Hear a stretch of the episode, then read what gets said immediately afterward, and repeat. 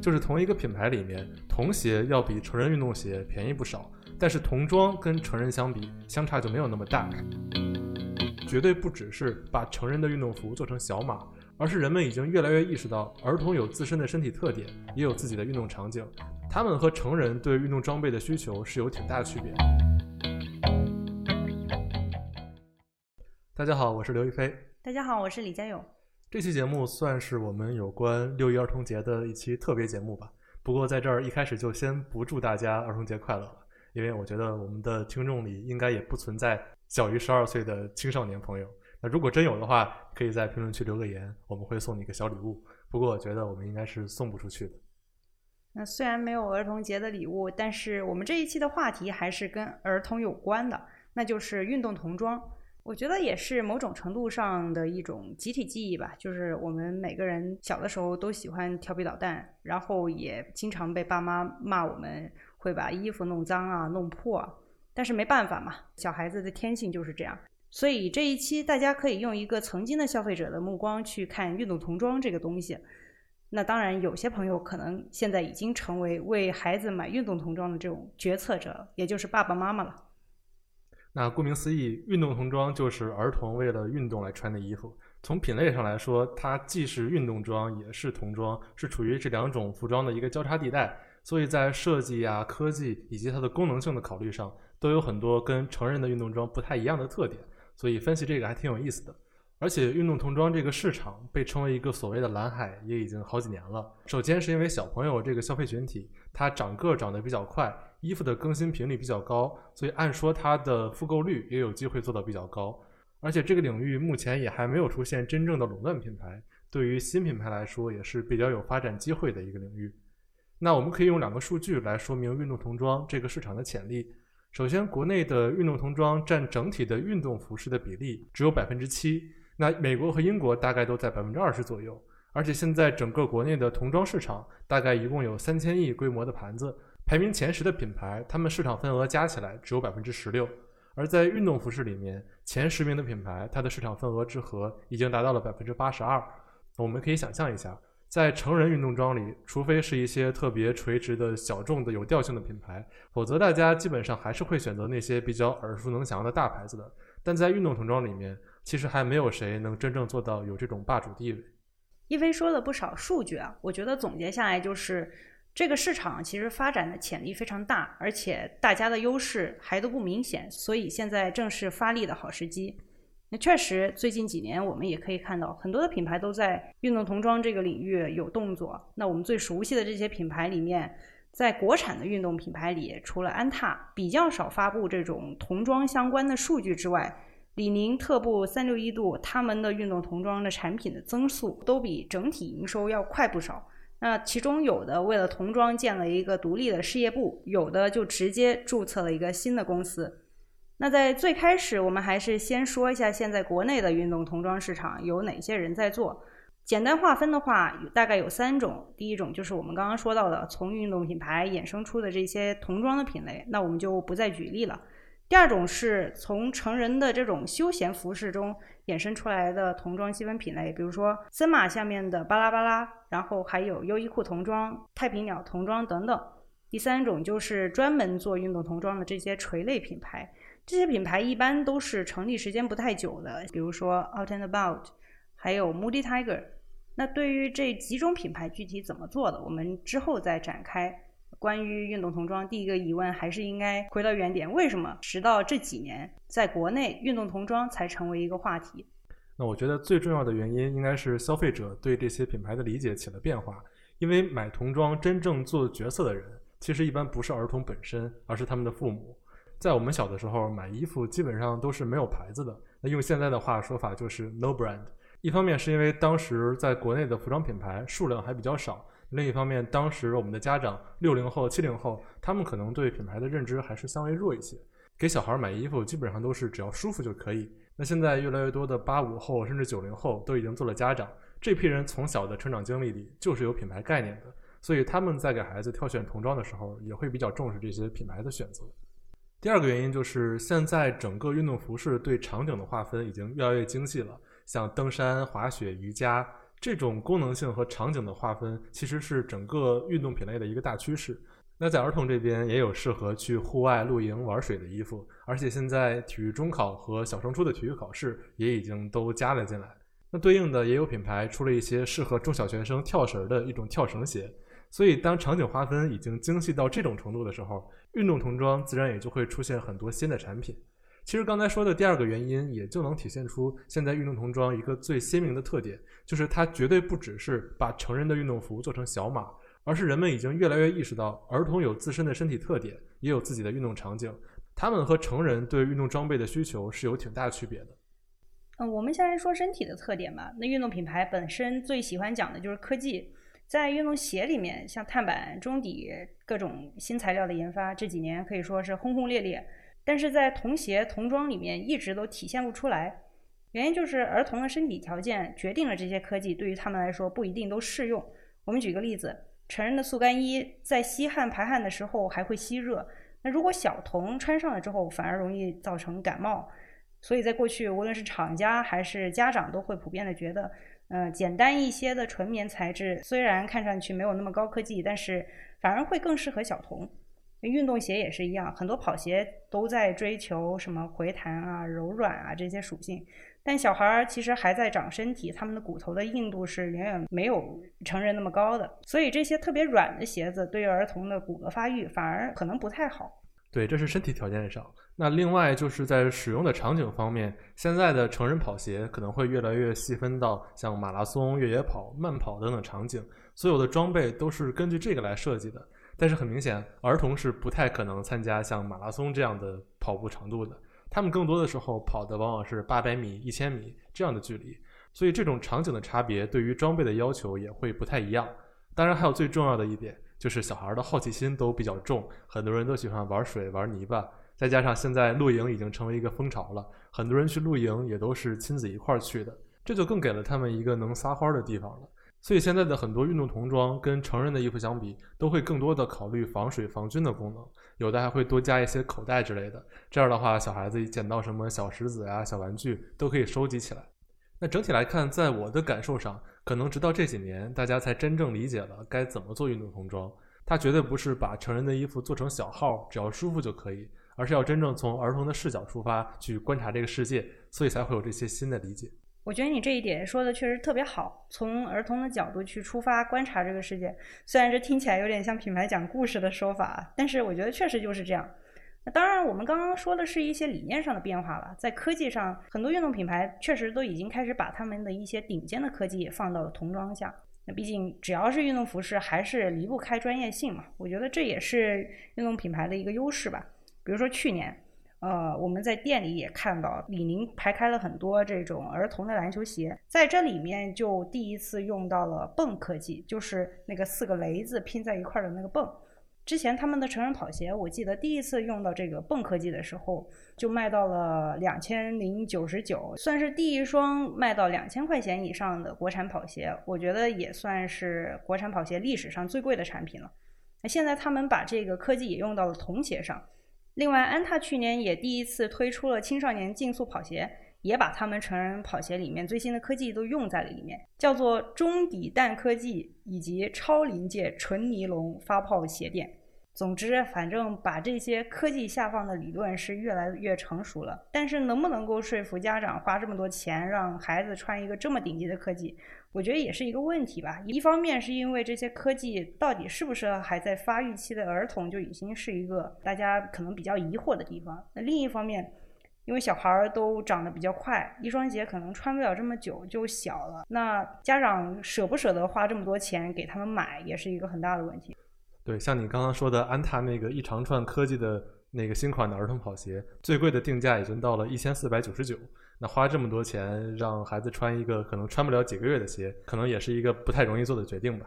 啊，整体来说，现在科技下放只能算是一个新趋势。在过去很长的一段时间里，童鞋在科技上、成本上都是做的比较简单的，所以之前会出现一个比较有趣的现象，就是同一个品牌里面，童鞋要比成人运动鞋便宜不少，但是童装跟成人相比相差就没有那么大，有的甚至童装可能比成人的还更贵。这个主要就是生产的原因了。因为童鞋只要用上成人运动鞋里面最最基础的科技，然后把模子做小，再换一点更亮的配色，其实就差不多了。而且很多大码的童鞋女生也可以穿，就不太愁它卖不出去。但童装它更多的是单独设计，也有单独的产品线。一方面是考虑到儿童的需求不太一样，所以会用一些比较特殊的面料；另一方面，嗯，鞋可能还好，但是即使你把童装做大一倍，成人穿上也会很奇怪，对吧？如果每天穿一个奥特曼的衣服上班，估计也会显得智商不太够。所以，既然很多童装的产品线就是专门为儿童来搭的，它的价格也就会贵一些。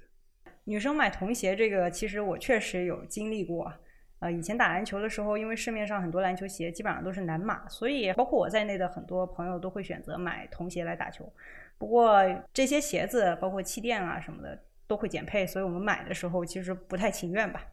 那你刚刚说到童鞋把这些模具做小就可以，其实这个开模的成本还不小。就运动鞋来说吧，一双鞋的开模的成本大概是五十万，门槛是比休闲鞋要高很多的。也比女装、休闲装这些前期投资、人才投资都要高，所以说，如果要做童鞋的新品牌、细分品牌、小众品牌，我觉得还是需要很多资本去帮忙。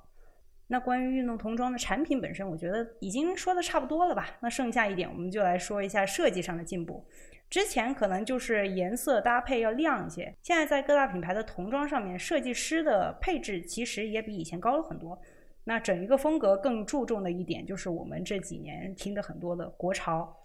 但是虽然国潮说了很多，这部分在童装里面还是挺有意思的。比如说，嗯，安踏有一个童装国潮的系列，无论是它的设计还是中间的那个 logo，包括它这个字体外边有一个正方形的框框，长得都特别像中国李宁。然后李宁店里面我们看，其实也有中国李宁的系列。可能成人版的中国李宁长袖要八百块钱，童装也要七百多，这就我觉得还是延续了李宁高溢价的一个传统吧。啊，更有意思的就是童装产品的联名营销越来越多，比如说三六一度之前就和小黄人、圣斗士、三体这些搞的联名，像你刚刚说的奥特曼，其实之前也有一家叫准者体育的跟他们搞的联名。对，那这些联名，我比较疑惑的一点就是，现在的小朋友们真的看过你刚才说的《圣斗士》吗？我是怀疑态度。他们应该有成人款，也有儿童款吧？反正给钱的都是家长，可以理解。嗯，多做联名其实也有道理吧，因为小孩的品牌忠诚度还是比较低的嘛。就是看到有一个 IP，比如说奥特曼，我特别喜欢，就嚷嚷说：“爸爸，我要买这个。”这也是品牌拼命要做联名的一个原因吧。对，所以这也就说到运动童装应该如何来吸引那些参与到购买决策的人，也就是家长和孩子两种。那实际上在这些运动品牌做营销的过程里，一般也会展开这两条支线，一条就是主要定位儿童，比如他们会在一些动画片或者儿童的综艺节目里植入广告，或者比如像刚才说的一些和动画的 IP 做联名。其实还有一种，就是我记得我小时候看央视的少儿频道。当时三六一度运动童装应该是跟少儿频道签了一个战略合作伙伴，呃，他们应该算是在当时非常早的在儿童身上铺渠道的这种运动品牌了。那除了儿童之外，营销的另一条线定位就是家长。一般来说，他们会着重向家长来描述这些产品的功能性、舒适性以及安全方面的这些内容。当然，现在有一些新的品牌也会更从教育理念或者儿童的天性上面入手，比如最开始我们提到的这个 Out and About。它这个品牌名字其实就来源于英文里的一句俚语 “out and about”，意思就是出门走走。那他们品牌理念也会经常提一些那种感受自然、培养创造力这样的点。对于一些比较年轻的家长来说，这种理念应该是比较有效的。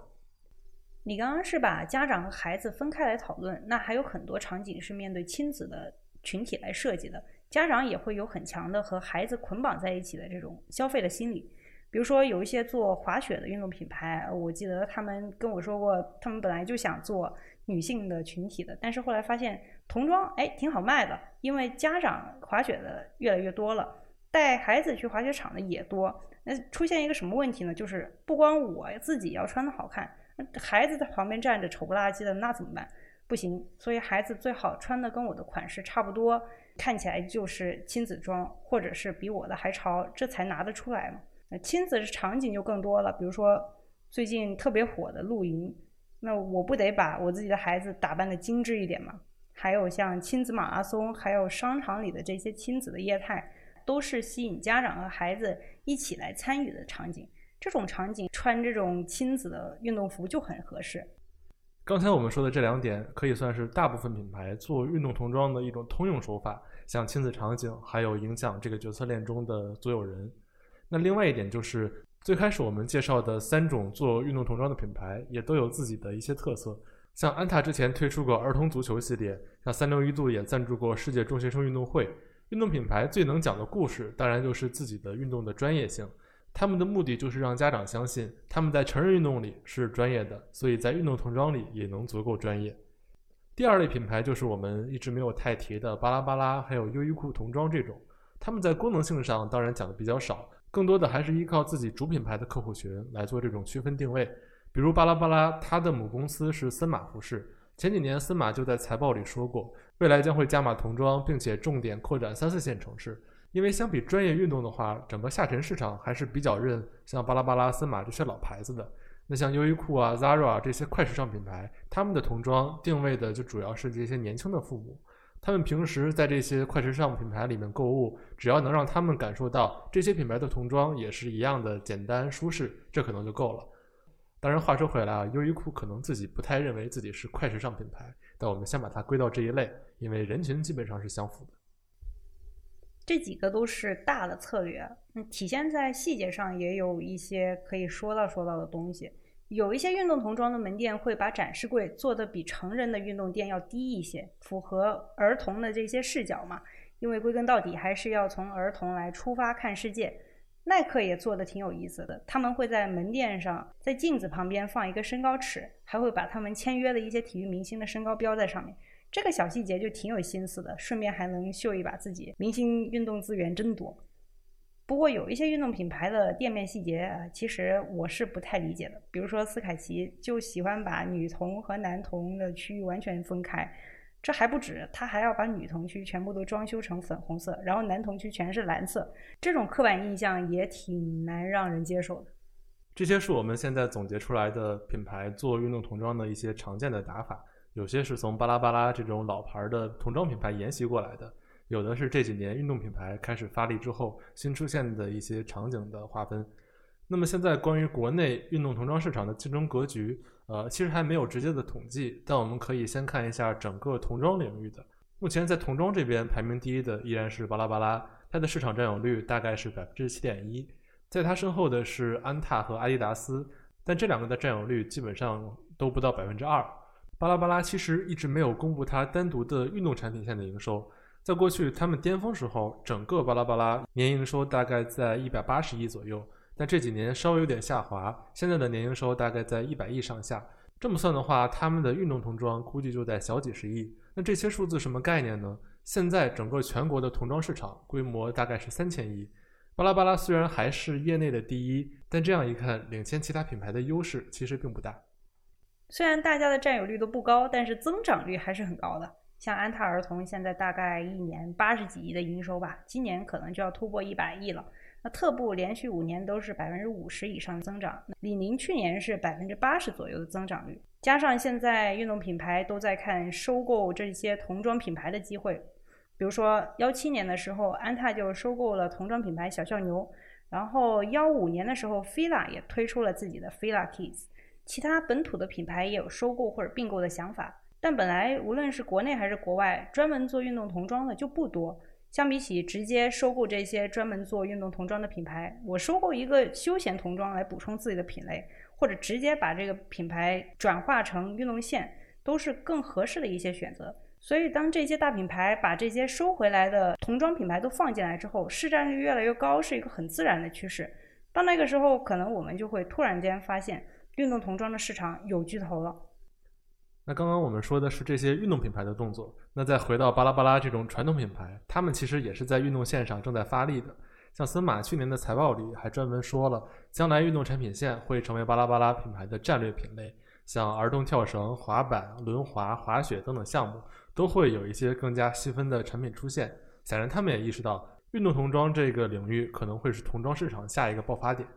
那其实虽然是这样说，我上一次去一家巴拉巴拉逛的时候都没有见到什么运动服，全是充满了蕾丝啊，还有各种纱纱的面料的公主装。那品牌的人设要变过来，我觉得还是要一些时间吧。而且他们科技上的成熟度还是不如运动品牌的。对，总之，随着运动品牌和 Out and About 这样的垂类品牌现在的上升势头越来越明显，运动童装将来的竞争肯定也会更激烈。